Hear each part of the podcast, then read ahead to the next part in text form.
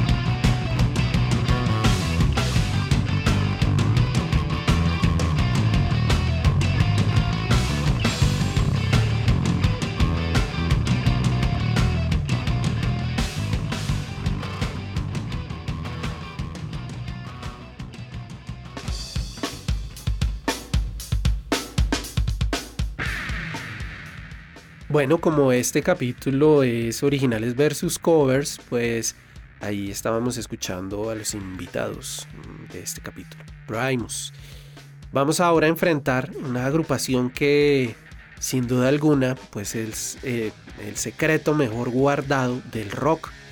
Y lo digo porque desde la creación de esta banda a finales de los años 60, pues no se ha podido conocer quiénes son los integrantes, siempre salen con máscaras, disfraces y hay sobre todo pues unos disfraces que son muy curiosos y es que cada integrante, este cuarteto, pues eh, en vez de cabeza tienen una especie de ojo que todo lo ve y que es muy interesante, no solo la música que puede ser un poco estridente para muchos, y pero que sin duda alguna la puesta en escena también llevó muy lejos la parte del videoclip en una época en la que no se estilaba los videoclips, por ejemplo, en la década de los años 70.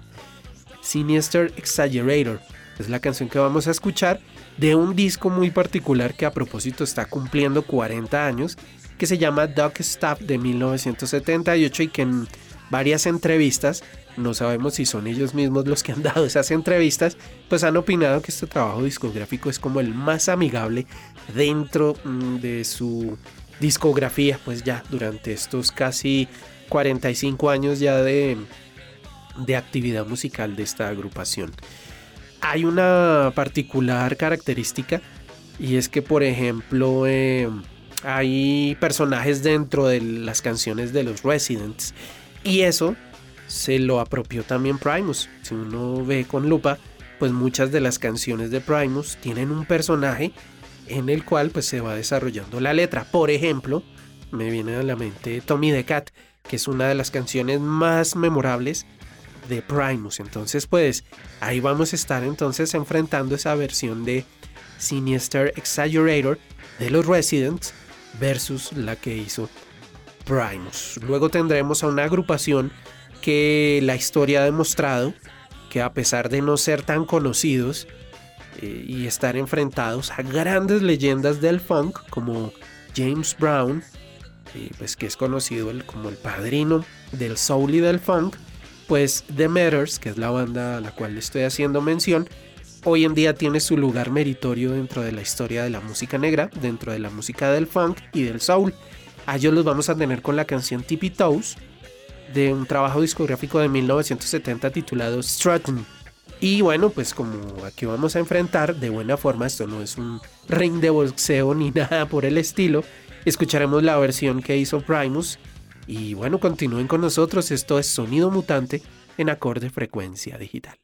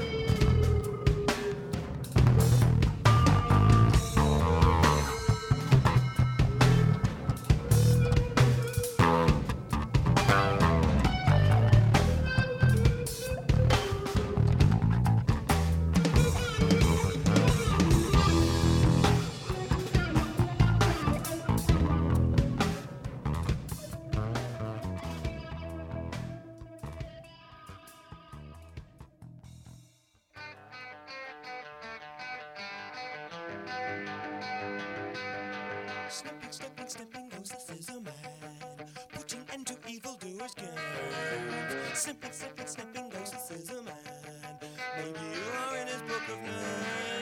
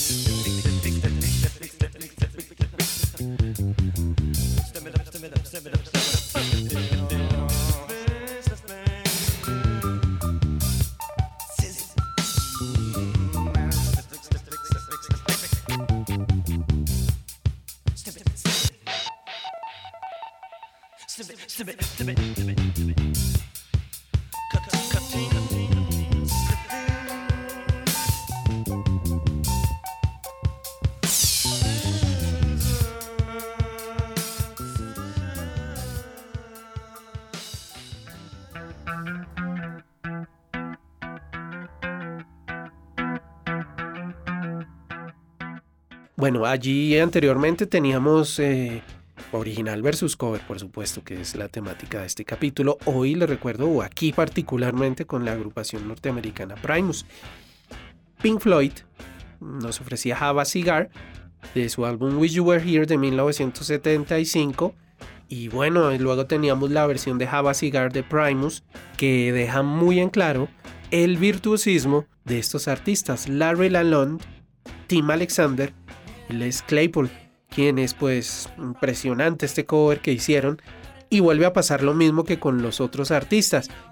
Como no hay teclados en Primus, pues no hace falta que pues que los covers eh, tengan teclado porque entre estos artistas, entre especialmente Les Claypool y Larry Lalonde, pues empiezan a, a generar una atmósfera musical que lleva mucho más allá estos covers.